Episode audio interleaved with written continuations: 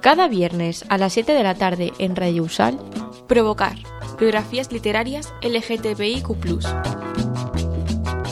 un espacio de entrevistas a personas del ámbito sudamericano de este colectivo. Con Sebastián Santander Lazo, estudiante de doctorado de la USAL. Un programa basado en su investigación doctoral de formación en la sociedad del conocimiento y en la línea de biblioteca y sociedad. Provocar. Biografías literarias LGTBIQ, los viernes a las 7 de la tarde en Radio USAL.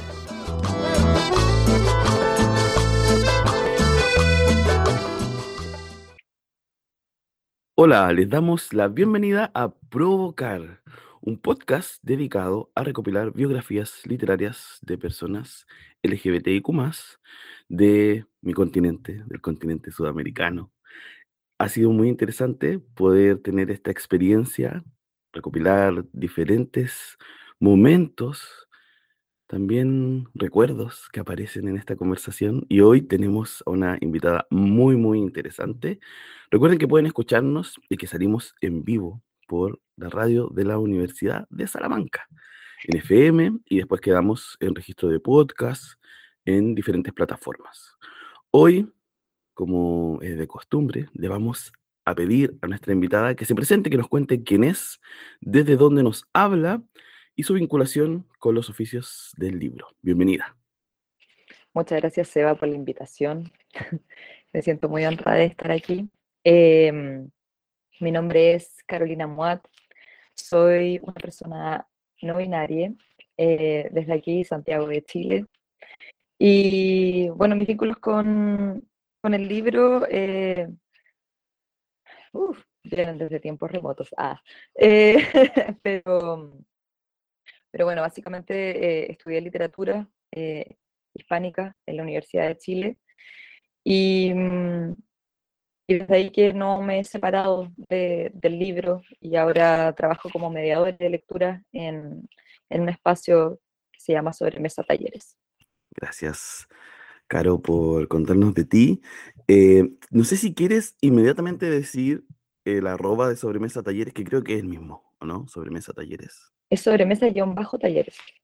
Eso, en Instagram, ¿cierto? Te pueden encontrar ahí si quieren buscar lo que estás haciendo en ese proyecto.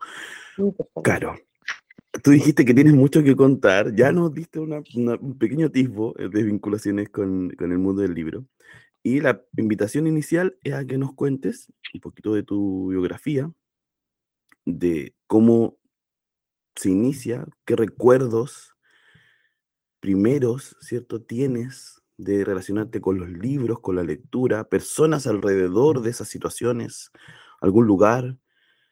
Está en tus manos iniciar del lugar que quieras. Yo te iré mm, em, llevando de vuelta, quizás, si hay alguna anécdota que pasó un poquito más eh, desapercibida o profundizando algunas otras. Pero el micrófono es tuyo para que nos cuentes un poco de tu biografía y, por supuesto, lo que tú quieras contar. ¿Sí? Aquí el límite lo pones tú. Mm. Gracias. qué lindo ejercicio, como, como uno se piensa muy desde el presente y desde lo que está haciendo actualmente, pero obviamente las, las bases o las huellas como que a veces están desde mucho antes. Y, por eso mencionaba antes que, que yo siento que, que viene como desde tiempos muy remotos, porque de verdad que pienso mi existencia, como que siento que está ligada a la lectura y a la literatura. Em, como siento que siempre fui eh, una niña como muy introspectiva. Eh, en verdad, ese, es el relato que me hago de mí misma, como que probablemente no sea así, a veces como que me videos de infancia y digo como, ah, en verdad no era así. pero sí tenía esa sensación como de tener un mundo interior, no sé si, si da como hacia adentro, pero sí un mundo interior como muy grande. Eh, y bueno, también creo que justamente por, por la identidad queer, eh, siempre sentí que había como algo diferente en mí, em, que hacía que no pudiese como sentirme tan a gusto con el exterior. Y en eso bueno, hubieron un par de personas en mi infancia que, que recuerdo como que hayan incentivado eh, la lectura. Sí, en, mi familia, eh, mi abuelo paterno y, la hermana menor de, mi papá, eh, como que recuerdo que tenían libros en su casa y recuerdo como leer libros infantiles principalmente eh, Pulgarcito, no sé por qué me acuerdo tanto de Pulgarcito. Quizás porque me gustaba demasiado la palabra como liliputiense. El otro día me acordaba sobre eso. Eh, y, y, no sé, como que esa historia quedó como muy anclada en mí. Ahora quizás si uno lo piensa como viéndolo con distancia, digo como, bueno, igual Pulgarcito era como un niño distinto en un lugar de gigantes, ¿cachai? Como que creo que puede tener como cierta analogía con, con no sé, ser queer.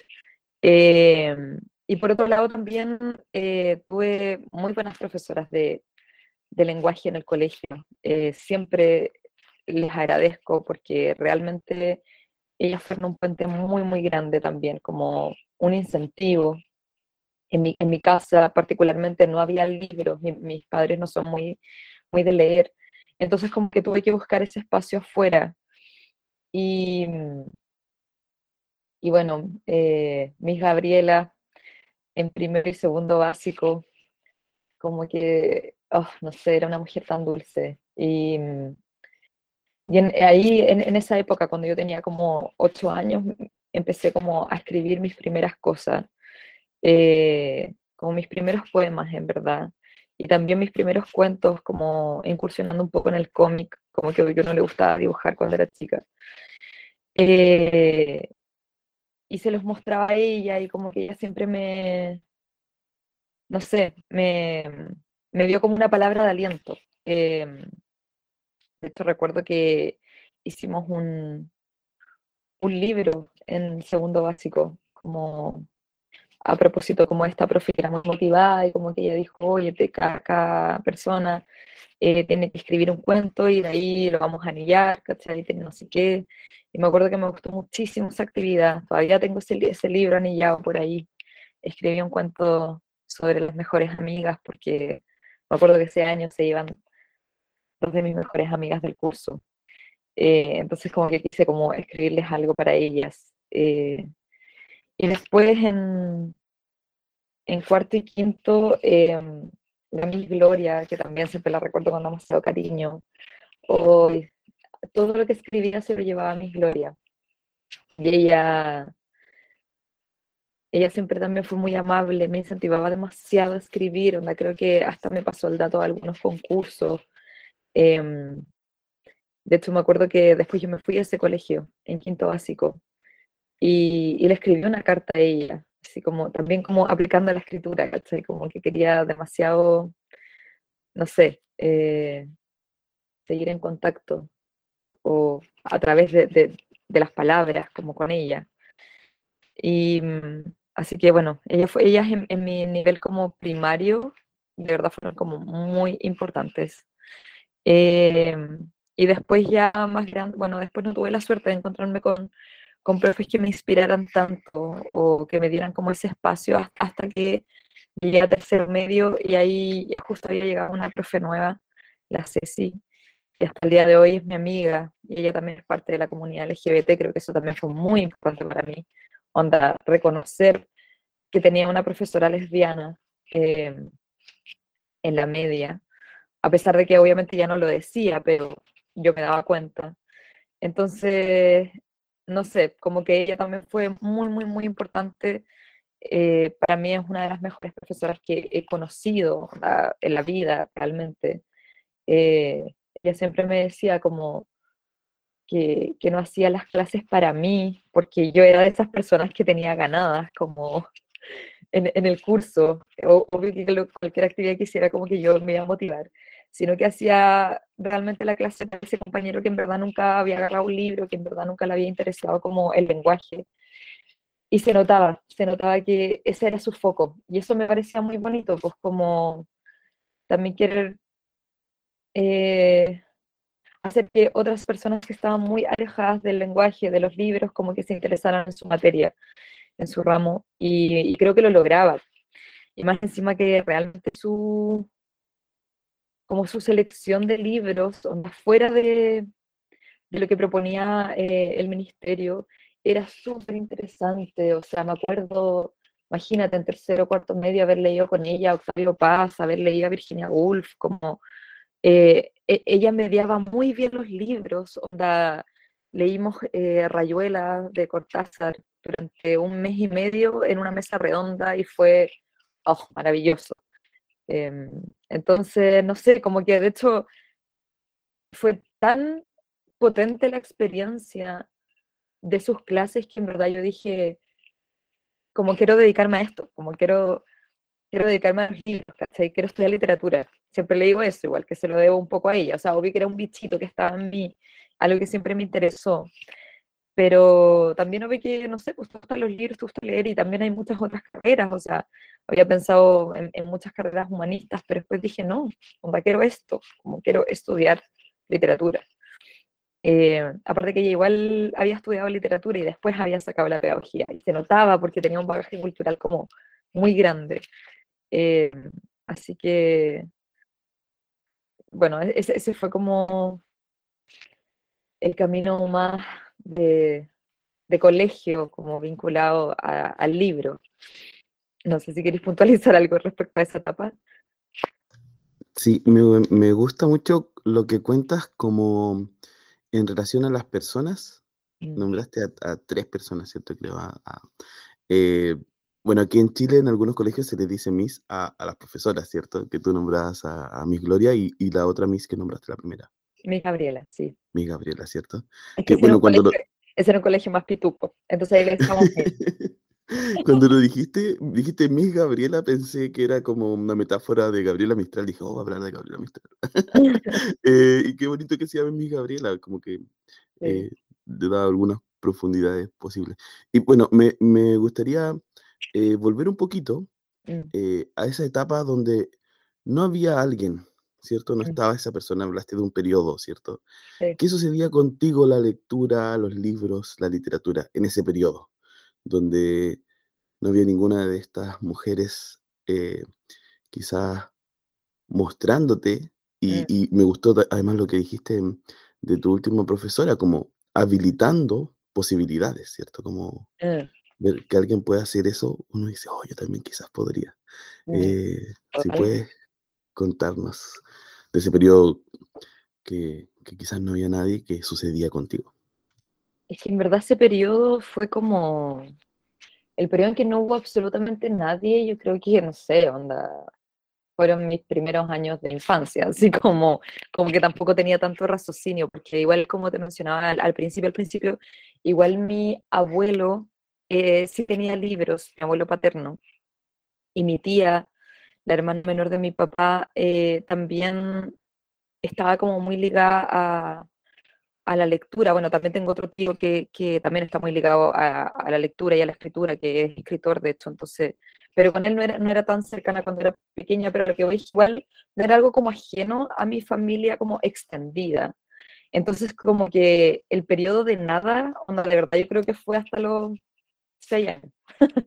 Eh, como que siempre estuve mediada y, y estoy muy agradecida de eso, como por personas externas que me llevaron hacia estos lugares y que, bueno, vieron un interés también. O sea, como que igual, como te decía, para mí la, la, lectura se convirtió, la lectura y la escritura se convirtió en un refugio muy grande, muy grande para este mundo interior, sobre todo queer, como, porque como, como me, me rectifiqué delante, no es que en verdad fuese como una niña tímida, sino que solo sentía que había una disonancia con el resto, como que la sentía.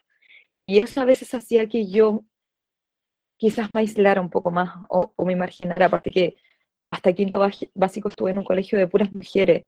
Entonces como que me sentía tan, tan distinta como a, a mis compañeras, ¿cachai?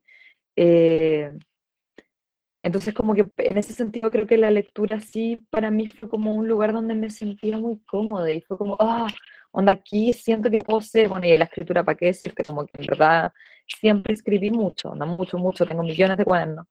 Em, inventaba historias, hacía cómics, como, como donde yo también tenía la posibilidad de, no sé, pues, ser quien era, como sentirme muy libre también en ese espacio.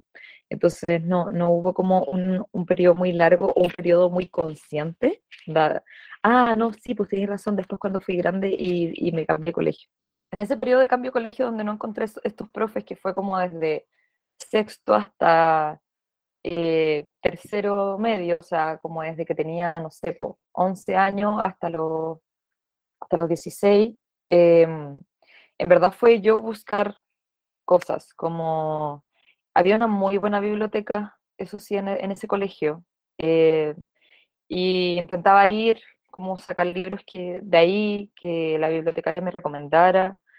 Eh, igual siempre me leí, siempre fui súper matea y me leía todos los libros que daban como de lectura. Y eso también a mí me, me generaba interés independiente de que el profe o la mediación no me pareciese tan buena. Eh, entonces como que igual leía y lograba conectar, o sea, no sé, pues no estaba básico, cuentos de amor, locura y muerte de, de Horacio Quiroga, me voló la cabeza, o sea, fue como, ¡ah, increíble!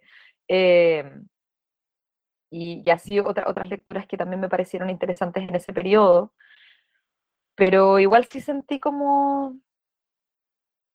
Eh, es difícil también cuando uno cuando uno busca por su cuenta, como sobre todo cuando uno es chico y como que tampoco tenéis tantas redes, en, esa época donde ni siquiera existían, no sé, eh, los Instagram o TikTok o, estas cuentas como de gente, ni, creo que ni, siquiera sé si existían los booktubers en esa época. Em, entonces era bien difícil que en verdad alguien te estuviese mediando. Y aparte que igual yo era insoportable y igual nunca enganché con las novelas juveniles, como que sentía que esa no era mi lectura, me parecía muy básica. Eh, ahora obviamente no creo que sea básica, eh, como que me parece increíble todo, y, quizás hubiese encontrado cosas muy interesantes en, en esos nichos, cuando no sé, nunca enganché con Harry Potter, con cosas que creo que podrían haberme también eh, ayudado como a, a buscar lectura por mi cuenta, pero no sé, como que quería cosas como desafiantes. Y por ejemplo, me acuerdo de haber leído sola, no sé, a Paul Oster en primer medio, Como, como que era ese tipo de, de niña, como muy engreída intelectualmente. Eh, pero bueno, así que sí, pues, así, así fue ese periodo. Gracias, Caro. Oye, bueno, quedamos en finales, ¿cierto? Términos cronológicos de la educación secundaria o media, ¿cierto? Mm. Y después de eso, queremos saber, porque lo nombraste un poquito, pero decidiste estudiar literatura, ¿cómo fue eso, ese trayecto hasta ahora? Cuéntanos un mm. poquito. Eh, sí, yo ya siguiendo los pasos de mi profe, onda, quiero, eh, yo así como, oye, Ceci, tú que estudiaste, no, yo estudié literatura. Ella eso sí había estudiado en la católica, en la Universidad Católica, y, yo vi la malla y dije, uff, no, mucha gramática aquí. Eh, no, es lo que me interesa, como que justamente me interesa la literatura. Y por eso decidí estudiar en la Universidad de Chile, donde tienen menciones, y ahí uno se puede ir como hacia la lingüística, si es que le interesa más la gramática, o hacia la literatura, que era como mi área. Eh, y eso fue increíble, onda. Te juro que pasaba, a veces estaba en clase, así no sé, onda de literatura rusas. Y, y yo decía, no puedo creer que esté, onda, aprendiendo sobre literatura rusa mientras otras personas están haciendo ejercicios matemáticos. Onda, chao, soy demasiado afortunada. Como que siempre me sentí muy afortunada de estar en esas salas como aprendiendo sobre el mundo a través de la literatura. Porque eso era lo otro, como que igual a mí me interesaban todas las humanidades y todas las artes. En un momento pensé estudiar filosofía, pensé estudiar historia, eh, pensé estudiar música, como que en verdad muchas cosas me interesaban. Era una persona muy ecléctica, bueno, creo que sigo siéndolo. Y, pensaba como, bueno, ¿qué realmente puede aunar todas estas cosas? Y para mí fue la literatura. Entonces, como, no sé, pues cuando tener ramos, eh, como por ejemplo literatura clásica, donde, bueno, clásica moderna y después contemporánea, donde te enseñaran como la literatura desde un contexto político, social, onda, arquitectónico, ¿cachai? Como, como que siento que aprendí tanto de historia, de filosofía, de, todas las cosas como de arte en general, de cosas que a mí me interesaban, para llegar a comprender los textos y los libros, y como que fue hermoso. Entonces fue como, oh, onda, no me equivoqué, te juro que en ningún momento de la carrera yo pensé que me había equivocado de lección, como que yo sabía que eso era, y fui muy feliz estudiando literatura. Eh, tuve profes muy buenos también, donde ya que estoy como mencionando gente que influyó, onda creo que Cristian Montes, eh, como que fue también una inspiración para mí, un profesor tan apasionado, pero tan apasionado por lo que hacía, como por su gusto por los libros. Em, bueno, no sé, en verdad eh, fue, fue un descubrimiento, eh, porque a pesar de que yo era lectora, tampoco era así como una lectora voraz, como, no sé, onda, en el verano no me leía 15 libros, como alguno de mis compañeros, eh, sino que, no sé, me leía como uno, alguno que encontraba por ahí en una feria en la playa. Como, eh, entonces, como que igual llegar a, a la universidad y estudiar esa carrera fue como, puta, muchas recomendaciones todo el tiempo, como estar leyendo cosas que, que te están haciendo pensar, que te llaman la atención, eh, no sé, pues me volví fan de las tragedias griegas, pero fan, onda me volví fan de las novelas de caballería, uff, que disfruté ese, ese periodo, onda te juro que, ah, no sé, eh, me, acuerdo, me acuerdo mucho que mi profe siempre nos hablaba de la Edad Media como, hoy se dice que la Edad Media es la Edad Oscura, así como que todos la, la miran un poco menos, y en verdad estaba esa producción, ¿cachai? Tristán y Solda, una maravilla. Eh, no sé, como que todo eso me, todo me iba maravillando, ¿cachai? Bueno, y después cuando ya íbamos avanzando, eh, conocer mucha literatura chilena que no conocía, eh, no sé, pues como, bueno, hispanoamericana sí conocía un poco más porque mi profe en el colegio la había mediado muy bien, habíamos tenido un curso de, boom latinoamericano en el colegio, entonces como que ya habíamos leído a Cortázar, a Vargas Llosa, a, García Márquez, eh, bueno, a, no sé, pues, a Donoso, a todo el boom pero aún así como leer otras cosas también me, no sé, me, de verdad siento que me abrió mucho el mundo. Y yo había decidido estudiar literatura por mi profe, porque yo dije, como tú mencionabas antes, yo dije, yo quiero ser, yo quiero hacer lo que ella hace, yo quiero influir en la gente como ella ha influido en mí. Eh, entonces mi plan era después sacar la pedagogía y ser profe, pero, pero en verdad la carrera me pareció tan linda, onda, tan hermosa, como como que encontré que me había abierto tanto el mundo, la literatura, que dije, pucha, en verdad siento que la pedagogía quedaría acá un poco corta, como que, no sé, uno eh, siendo profe de lenguaje tenés que enseñar desde, no sé, sujeto predicado hasta eh, el discurso argumentativo y el discurso expositivo y bueno, un montón de cosas que obviamente yo siento que sirven para la vida, pero pero que se alejaban un poco de esta pasión que yo había generado por la literatura en sí en esos cuatro años de carrera. Dije, ¿dónde van a quedar estos libros? ¿cachai? ¿Dónde va a quedar, no sé, Tristan y Solda? ¿Y dónde va a quedar como hablar de, de todas estas cosas? Eh, entonces al final decidí no, no seguir ese camino. Y, y bueno, y de ahí empezó un largo camino de trabajos muy precarizados. cuando uno solo tiene el título de licenciada. Eh, hasta que, bueno, en verdad fue como un año después de haber salido de la universidad, en que no había leído mucho, como que perdí este contacto con, con estas recomendaciones de los profes, con los programas, y dije, mm, me había, eso sí me había aburrido un poco de leer teoría, como que dije, ya, onda, también se lee mucha teoría en literatura, para los auditores, no es solamente leer novelas y leer cosas entretenidas, sino que también es mucha, mucha teoría. Entonces dije, ya, quiero alejarme también un poco de esto, quiero volver a la literatura propiamente tal y disfrutarla también sin este análisis como teórico que uno igual le pone en la universidad. Em, y ahí se me ocurrió hacer un club de lectura. Em, después de, siempre cuento esta historia, pero después de ver una película que es maravillosa, que se llama Conociendo a Jane donde se juntan un grupo de personas a, a, comentar una obra, cada uno se, se, se, tiene que enfocar en una obra de Jane y la ponen en común, etc. Y dije, oh, qué idea más maravillosa. Onda, creo que eso es lo que quiero, como seguir compartiendo lecturas, como que al final, si lo pienso, me doy cuenta que todo mi vínculo con la literatura siempre estuvo mediado por alguien.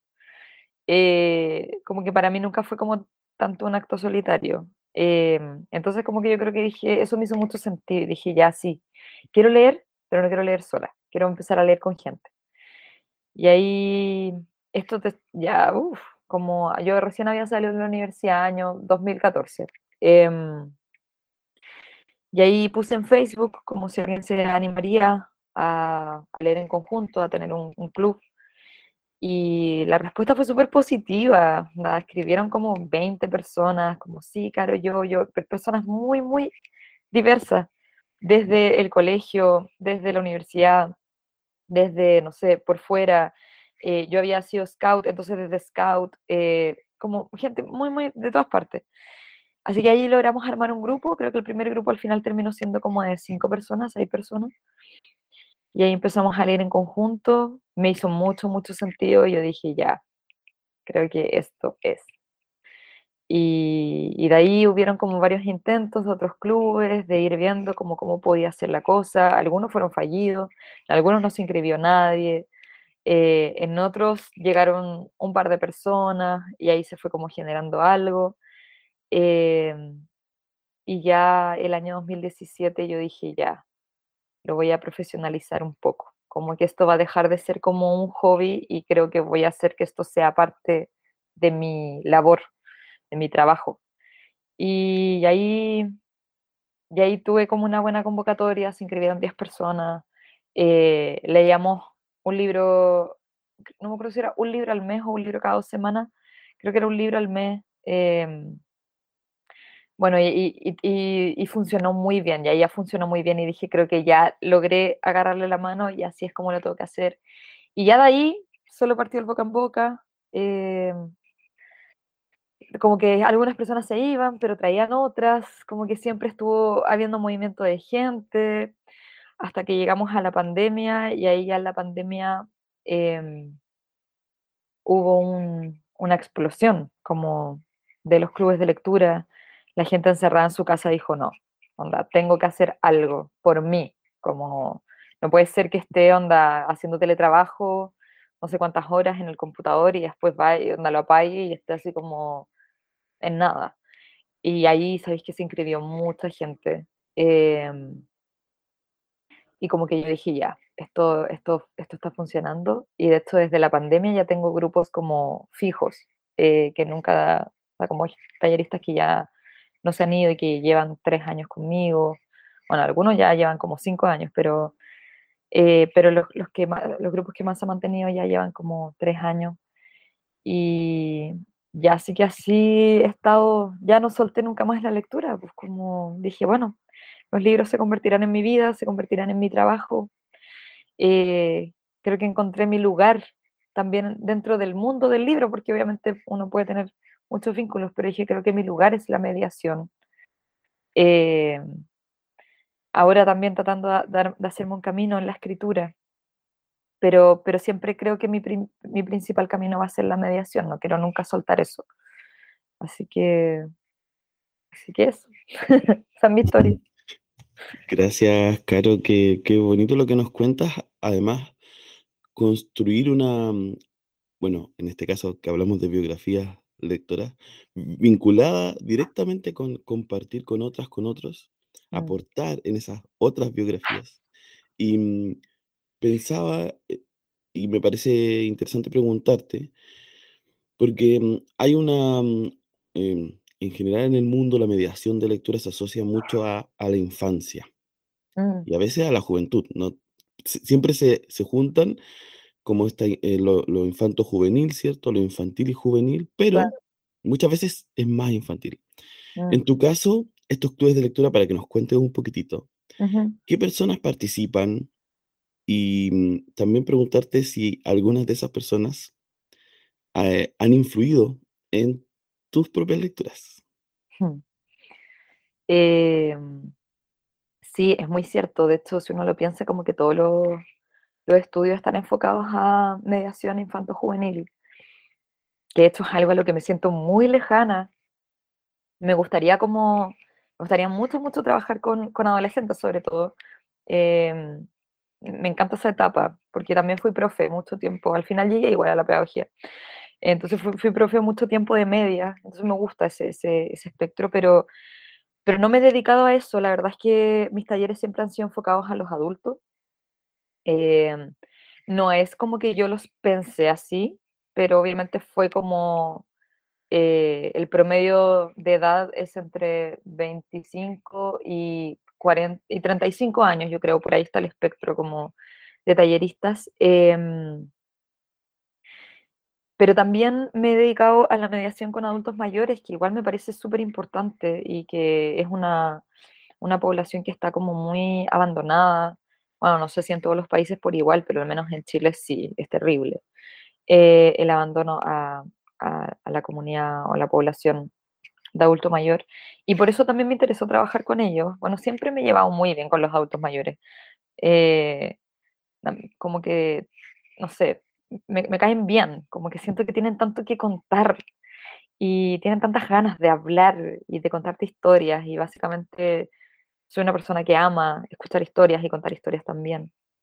Entonces me he llevado bien con ellos, pero claro, me puse a pensar como, pucha, Chile es bien ingrato con los adultos mayores, sobre todo como eh, bueno, después de la jubilación, si es que pueden jubilarse de los que se jubilan como, no sé, pues, onda, porque ya tienen que hacerlo a los 80 años, porque antes es medio difícil, em, igual están en un estado como medio de inutilidad, o como que ellos se sienten así, como, pucha, no estoy haciendo nada, em, estoy en mi casa, pero igual también surgió un poco porque mis abuelos, que bueno, estos abuelos que tenían libros y que siempre han sido muy lectores, participaban de un club de lectura.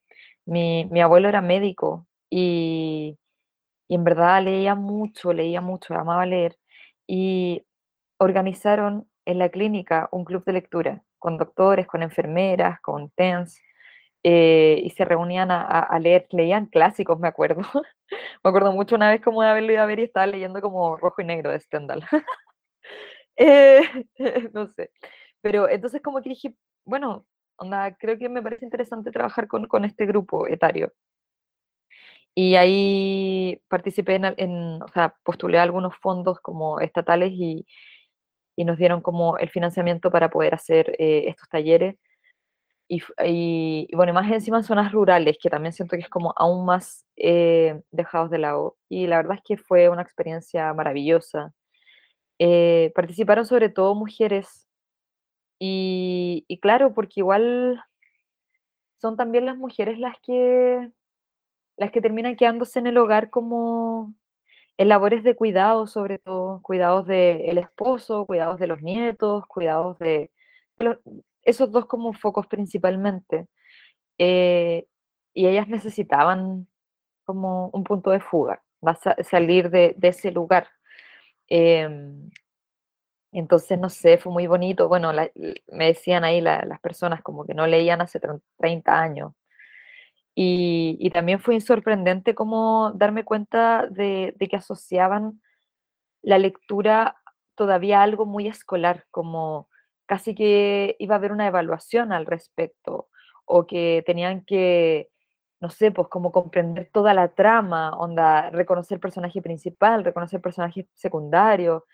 Y, como que al final yo les transmitía de que no, pues como de que esto se trataba de experiencias de lectura independiente de si no entendiste la mitad del libro, onda, eso también es una experiencia de por sí como, bueno, me costó porque no sabía por qué utilizaba este lenguaje o por qué me llevó hacia allá, Pero en verdad lo que terminó sucediendo fue eso al final, como que se dieron cuenta de, esta, de esta forma de leer y terminaron conectando mucho con sus infancias. Bueno, yo había elegido principalmente el libro sobre campo para poder trabajar con estas personas. Entonces, fue muy lindo lo que sucedió ahí, como, como de retrotraer también a ellos a su infancia con estas historias de los libros. Y, y bueno, contar historias, pues al final creo que lo más lindo es conocer a la gente a través de la lectura. Eh, en vez como de hacer una pregunta directa, es como, bueno, eh, ¿cuál fue tu experiencia del libro? Y a partir de ahí como que cuenten sus historias y uno va también conociendo a la gente. Así que ese ha sido mi, mi, foco principal, adultos y adultos mayores. Gracias, Caro. Eh, bueno, es interesante porque creo que también aporta lo que dices al final, como entender que la lectura puede estar en cualquier etapa de nuestras vidas y que a veces es bueno que alguien nos invite, en cualquiera, tú dijiste recién, personas que mm. hace 30 años no leían y se vuelven a reencontrar porque alguien les invita, ¿cierto? Sí, Si, no, no va a llegar la lectura, no va a pasar que decidan de repente comprarse libros, sino que el acto de la mediación permite que, se reencuentren. Mm. Caro, te invito a que pasemos a la siguiente sección, que tiene mucho más que ver con las preguntas de la investigación que estoy haciendo. Hay algunas que, algunas que ya se resolvieron en esta conversación, pero voy a puntualizar en otras que me gustaría igual em, que puedas, em, no sé si resumir o sintetizar, pero quizás en un par de frases, a lo mejor eh, concretizar lo que ya nos fuiste contando. La primera que me interesa mucho eh, que podamos tener este como enunciado, ¿cierto? Que, aparezca de, tu respuesta, es si han influido tus lecturas en tu desarrollo personal, podemos intuir ya una respuesta, pero ¿de qué forma han influido? Si tuvieras que contarnos como concretamente, como qué elementos tú reconoces de influencia de esas lecturas en tu desarrollo personal. Uf, em, o sea, sí o sí han influido. Como no sería la misma persona si no fuese por los libros, de eso estoy segura. Em, pero, oh, qué difícil igual como pensarlo así, como tan materializado. Eh, como que creo que, a ver, Pueden ser ideas, pueden ser, sí, no, no algo así como muy concreto, pero que podamos quizás con un par de elementos que tú nos arrojes ya hacernos como, como, mm, como la idea de la profundidad que ha tenido parte de lo que ya nos has contado, ¿cierto? Pero como puntualizar, decir esto y, mm. y uno ya puede de ahí entender esa madeja de tu historia con la lectura. Sí, o sea, creo que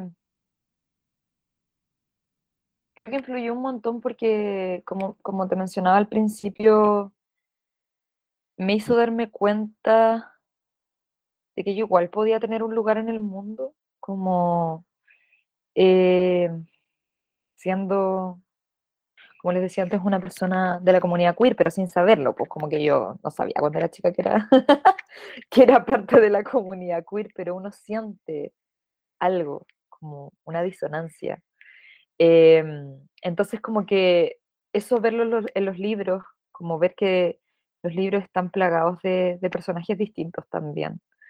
Como que no hay una uniformidad de sujetos, sino que todo lo contrario, hay como todo un espectro, un mundo de personajes, todos muy distintos, y muchos libros que hablan también de, de esa, de ser distinto, como te decía Pulgarcito ser distinto en una comunidad.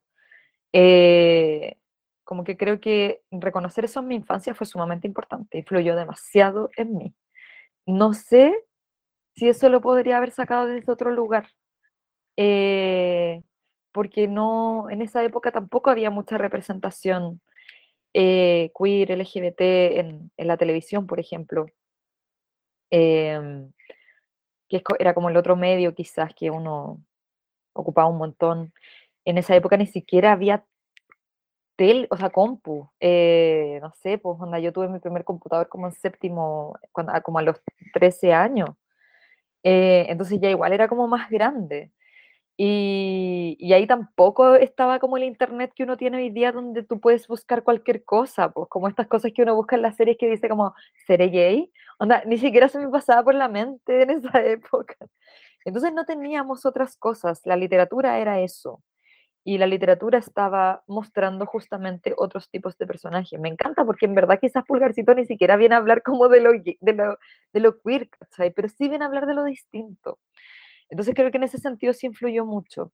Y después ya más grande, como que creo que, o sea, creo que el tema de la empatía en la literatura me parece sumamente importante. Eh, el año pasado leí un libro maravilloso eh, que es Manifiesto por la lectura de Irene Vallejos, que de hecho es española y se lo pidió como la, no, sé, como el gobierno español, así no sé quién le pidió ese libro, pero como, eh, bueno, donde ella va diciendo como varias varias máximas justamente sobre, sobre los libros y la lectura y, ahí dice algo que me parece sumamente cierto, que es como leer es ponerte en la piel de otros. Em, es como travestirte con otras pieles y eso te permite empatizar. Y, creo que eso es súper importante, como que a veces pienso que si la gente viera la, la literatura así, la lectura de esa manera, eh, hartas cosas cambiarían, como que, realmente creo que viviríamos en un mundo mejor, porque, porque es eso, pues como decir, yo puedo leer algo que es tan ajeno a mí, no sé, del Medio Oriente, de una cultura que jamás voy a conocer o que yo no voy a experienciar eh, en primera persona, pero que sí puedo habitarla leyendo un libro. Y así con un montón de ejemplos. Entonces, como que creo que aprender eh, a empatizar, a conocer otras, otras realidades, otras perspectivas con la literatura, con la lectura, creo que es algo que me parece fundamental, que obvio que uno lo sabe, pero creo que el último tiempo como que he estado más consciente de eso. Eh, y que me parece que es una de las influencias como para mí más importantes de, de, la lectura, de, los libros. Intento traspasárselo harto a mis talleristas. Eh, como no, necesariamente tenemos que conectar con la historia así como hoy me veo ahí, me veo reflejado, me veo reflejada. No, o sea, como que igual podemos conectar con algo que no necesariamente nos ha pasado, donde no estamos puestos ahí como eh, eh, de que a nosotros nos ha pasado, ¿cachai? Y creo que eso es una lección súper importante eh, con los libros. Así que sí, no sé si eso responde a tu pregunta. Sí, eh, me parece muy bonito lo que dices porque creo que, mm, que también va de cómo este paradigma, ¿cierto? Quizás de la lectura más técnica, lo nombraste también como que, cuál es el personaje principal, cuál mm. es la trama, cambiarlo por la, la experiencia, por la empatía, quizás no, y eso que dijiste me parece muy, muy clave, como no entender la literatura y la lectura solo como me veo ahí, sino mm como otra, otro, otro vive también y puedo comprender su vivencia. Total. Y podemos vibrar con esa vivencia, onda. Eso es maravilloso. Sí. Oye, Caro, vamos con la última pregunta porque ya respondiste la otra, que son como cuatro o cinco, ya se han respondido todas, así que nos queda solo una, que también me gusta puntualizar. Y luego de esto vamos con algunas recomendaciones y ya nos encaminamos al cierre de esta entrevista. La última pregunta es, si tú crees que la lectura puede aportar para entregar referencias, ideas, reflexiones, herramientas, ¿cierto? Y todas estas, ¿cierto? Puedan aportar al desarrollo humano de las personas. Si crees que es posible que la lectura haga eso, sí. Eh, sobre las personas LGBTIQ puntualmente, ¿y de qué forma? ¿De qué forma se te ocurre? ¿Cómo tú lo sientes eh, o lo has vivido? Sí o sí. Onda, sí, estoy segura. Eh, es que si uno lo piensa, en verdad los libros son un registro como de la historia, de la humanidad. Como que eso eh, eso me vuela la cabeza. Onda, si uno quiere como entender periodos históricos, si uno quiere entender realmente como qué sucedió en ciertas épocas, uno puede ir a la literatura de ese momento y, y ver como una fotografía quizás, o, ver más o menos como que era lo que estaba pasando ahí. Entonces creo que, creo que sí o sí la literatura nos hace entender el mundo, onda, como que desde el, o sea, pensando en el presente y también pensando en el pasado y también pensando en el futuro, como que justo el otro día, esta semana leí, eh, ay, ¿cómo se llama este libro? El mundo es bosque, de Ursula K. Le Guin, es del 76 y me pareció tan adelantado a su época, como que yo dije, impactante todo lo que estaba explicando, o sea, como, como analogía, como metáfora, esta mujer en ese libro, hablando de racismo, hablando de colonización, eh, hablando un montón de cosas que yo puedo ver actualmente, o sea, 30, 40 años después podemos verlo, 50 años después podemos seguir viendo eso. Eh, entonces sí, la literatura sí nos hace comprender el mundo y, a veces hasta nos adelanta ciertas cosas, como, como que uno dice, wow, una, no sé, eh, esto en este momento quizás se refería a estas cosas, pero uno igual lo puede llevar a cosas actuales. Y respecto a la comunidad LGBT, eh, en particular, creo que hoy sabéis que conozco mucha gente queer que, que al igual que une como que la literatura fue un refugio, eh, fue como un lugarcito así como de confort. Eh, por, por, lo que te mencionaba antes, como de encontrarse con experiencias muy distintas también. Ahora sí creo que falta como más representatividad eh, queer en, en, los libros, y no solo como que cuentan historias queer, sino que también quizás personajes, ondas secundarios que sean queer, como, como que empiezan a poblar también más historias, porque sí creo eh, de que me faltó eso también, como en todo mi camino lector, sobre todo de la infancia eh, hasta la universidad, leí solamente historias heterosexuales. Eh, entonces no me encontraba ahí como, no me encontraba ahí, pensé que eso era, pensé que ese era el camino. Eh, y después de la universidad tuve la suerte de, de, leer algunas novelas queer, un profe me, me mostró varias, pero igual eran todas de, homosexualidad como masculina.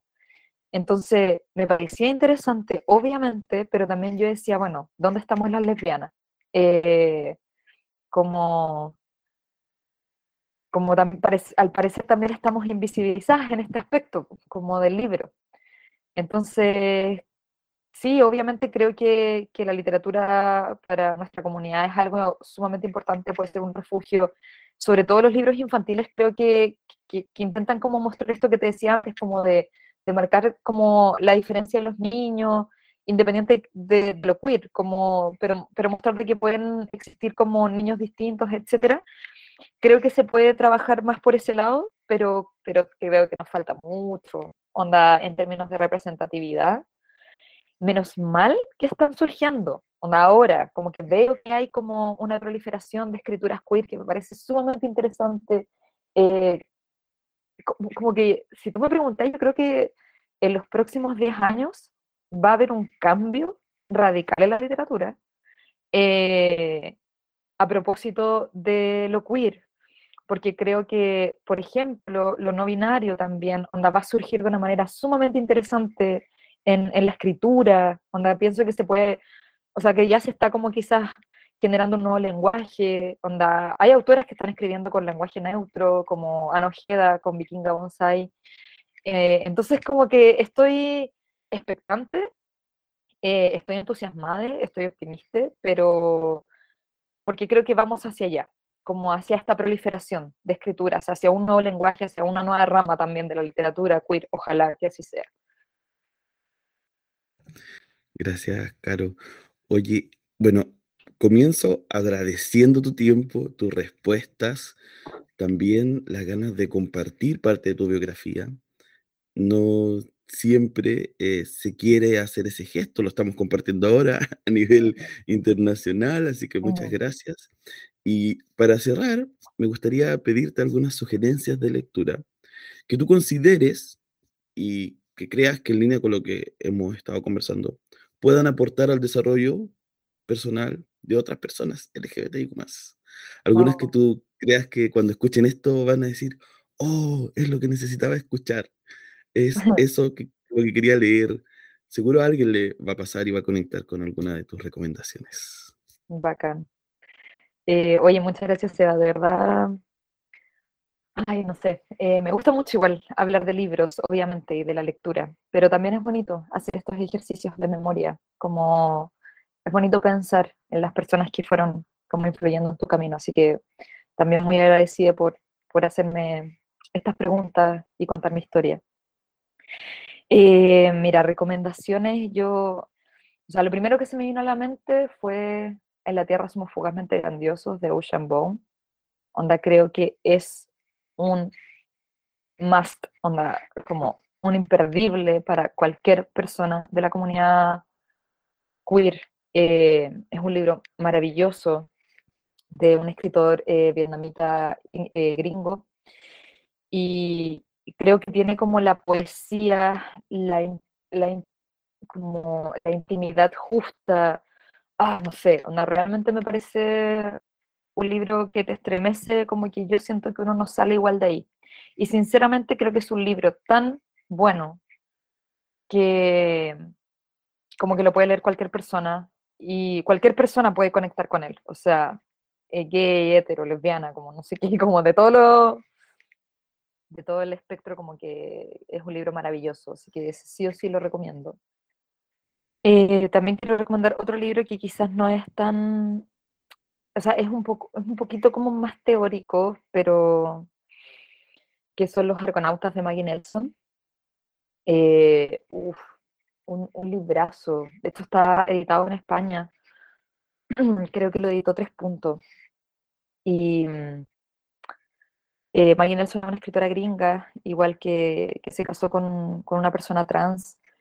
Y oh, es, es, un libro hermoso, como realmente la escritura como ensayística que tiene Maggie Nelson para contar lo que significa el querer ser madre con Harry, que es su pareja trans, eh, es muy lindo. Da como no sé, creo que es un libro muy necesario para abrir la mente, como respecto a, a toda la comunidad trans, eh, porque también se habla mucho de, bueno, como lo queer, pero claro, nos quedamos en, en las dos primeras letras, la LG, eh, lesbiana y gay, pero también darle como mucho lugar a, a, lo trans me parece sumamente importante. Así que creo que Maggie Nelson eh, con los argonautas es un texto también muy sensible, hermoso, para poder adentrarnos en, en esto. Y, y, de hecho, y eso me hace pensar también en, dos libros más, y con eso ya termino. Eh, a propósito de lo que decía de la comunidad lésbica invisibilizada en la literatura, hay un, una escritora chilena eh, que se llama Natalia Paz. Ella escribió Esa ciudad no era para nosotras, eh, publicado por los libros del amanecer, que cuenta una historia lésbica muy cotidiana. O sea, yo como que a propósito de conectar o no conectar, como me veo o no me veo, yo me vi ahí. Onda, a veces uno igual necesita verse. Creo que es primera vez que me veo tanto en un libro.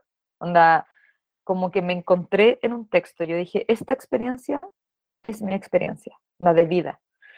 Em, así que la recomiendo mucho a propósito de las escrituras lésbicas invisibilizadas. Y por otro lado, a propósito de lo trans, quiero también recomendar a quienes quieren de J. Elmes, eh, publicado por Sur Norte, que es una editorial independiente.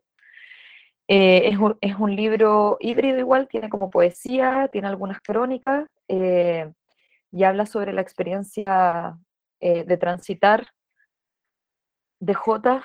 bueno, J es un, un, amigo personal, así que igual lo quiero mucho. Eh, pero también es un libro muy sensible, eh, está el lenguaje neutro que me parece sumamente interesante y, y habla como de experiencias súper íntimas, onda desde, no sé, la mastectomía, lo que significa, por ejemplo, haber transitado en plena pandemia, eh, eh, cuando uno necesita reafirmar su identidad con la mirada de, los otros y, no hay una afuera. Eh, uf, realmente creo que es muy, muy interesante, ya van por la tercera edición, así que nada, creo que esas son mis recomendaciones. Hay algunos libros de quienes queden en España, porque hace poco J viajó y dejó en, en Barcelona. Así que si van a librerías queer, pueden encontrar. Súper, sí, sí, yo seguí su, pueden seguir a J. Elmes también en Instagram y escribirle, mm. pedirle libros y ahí pueden gestionarlo. Oye, Caro, ahora sí, cerramos, pero para ser justo siempre con, el, con lo que quieran contar, me gustaría que nos dejes con un, no sé si alguna manifiesto, alguna invitación a movilizarse de alguna forma, de pensar, de encontrarse, algo que quieras decir para la radiofonía española, va a salir ahí, después se va a publicar en podcast, lo que tú quieras para cerrar esto, esta entrevista. Y te vuelvo a agradecer por el tiempo y por la generosidad de contarnos sobre ti. Así que el micrófono es tuyo, cuéntanos, dinos lo que tú quieras este espacio es para eso. Muchas gracias, Seba. Eh, creo que lo único que quiero decir es que mm, eh, una vez leí en, en el nervio óptico de María Gainza eh, una frase que me caló profundamente y como que no he podido soltarla, que ella está mirando un cuadro y dice que le tiemblan las piernas. Y ese acto como de ver arte y, dejar que te tiemblen las piernas me parece hermoso. Así que creo que mi invitación es esa. Es como, lean, eh, como permitiéndose que les tiemblen las piernas, como permitiéndose ese, no sé, que la literatura pase por ustedes y que en verdad no salgan indemnes de eso, que salgan como distintos. Así que creo que ese es mi mensaje para los auditores. Gracias, Eva. Bueno, nos despedimos en otra, sumamos otra biografía literaria LGBTIQ a nuestro querido podcast, programa de radio Provocar desde Chile. Nos encontramos pronto. Muchas gracias. Muchas gracias.